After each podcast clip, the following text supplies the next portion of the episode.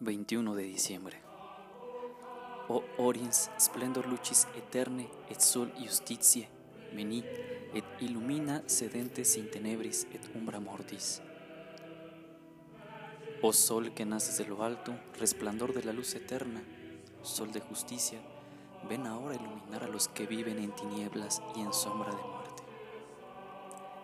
El sol es el signo por excelencia de Jesucristo porque es la estrella mayor que ilumina al sistema, es la estrella que calienta, es la estrella que nace todos los días.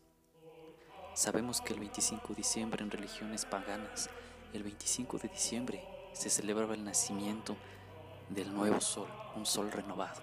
Para los cristianos, ese sol es nuestro Señor Jesucristo.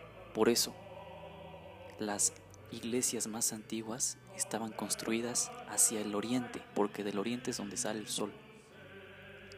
Por eso, antiguamente, cuando equivocadamente se decía que la misa se daba de espaldas, más bien todos veíamos hacia el oriente, porque del oriente es de donde nace Jesucristo, de donde sale el sol.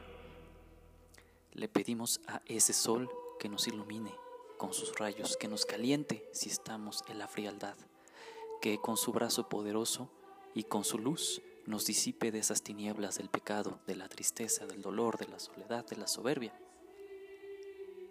Y que si vivimos en la sombra de la muerte, en donde no ilumina su verdad, que Él sea el resplandor que nos llegue, que nos, que nos llegue y que nos lleve hacia la verdad plena que es Él.